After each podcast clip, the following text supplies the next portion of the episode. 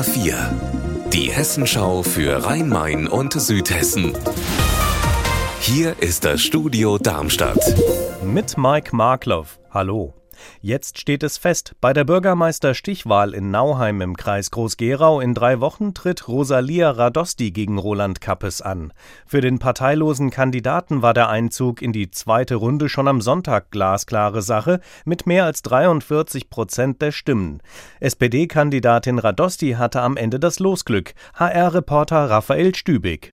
Radosti und CDU-Bewerber Max Hochstetter hatten im ersten Wahlgang am Sonntag exakt dasselbe Ergebnis, jeweils 796 Stimmen. Unstimmigkeiten wurden keine festgestellt, also musste gestern Abend der Wahlausschuss per Losverfahren entscheiden und das lief dann ziemlich schlicht ab. Beide Namen wurden auf ein DIN A4-Blatt geschrieben, zusammengefaltet. Als Lostrommel diente eine Salatschüssel aus der Amtsküche. Der Wahlleiter durfte die Losfee spielen und zog letztlich den Zettel von Sozialdemokratin Radosti, die nun am 19. März gegen Kappes in die Stichwahl geht. Gestern Abend wurde in der Frankfurter Paulskirche in einem Festakt die neue Buchreihe Edition Paulskirche vorgestellt. Das war der Auftakt zu den Feierlichkeiten rund um 175 Jahre Paulskirche.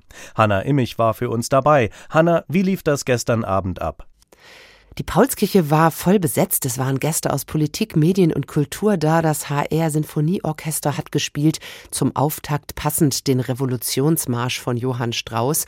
Und äh, insgesamt war es ein sehr unterhaltsamer Abend, denn äh, Schriftstellerin und Literaturkritikerin Elke Heidenreich hat unter anderem gelesen und wunderbar humorvoll aus äh, ihrem Vorwort zu einem der insgesamt 16 Bände der Buchreihe gelesen. Worum geht es denn genau in der Buchreihe? Diese 16 Bände der Edition Paulskirche stellen eben Persönlichkeiten vor, die in Deutschland schon ganz früh für die Demokratie und die Freiheit gekämpft haben. Und der Band, aus dem Elke Heidenreich zitiert hat, ist ähm, eben der Freiheitskämpferin Emma Herweg gewidmet. Eine echt coole Frau, muss man sagen, für ihre Zeit. Die hat an der Seite von 850 männlichen Freiheitskämpfern als einzige Frau eben für die Revolution gekämpft. Unser Wetter in Rhein-Main und Südhessen. Auch heute wieder sonniges Vorfrühlingswetter bei Werten um aktuell 4 Grad in Rostorf-Gundernhausen im Kreis Darmstadt-Dieburg. Ihr Wetter und alles, was bei Ihnen passiert, zuverlässig in der Hessenschau für Ihre Region und auf hessenschau.de.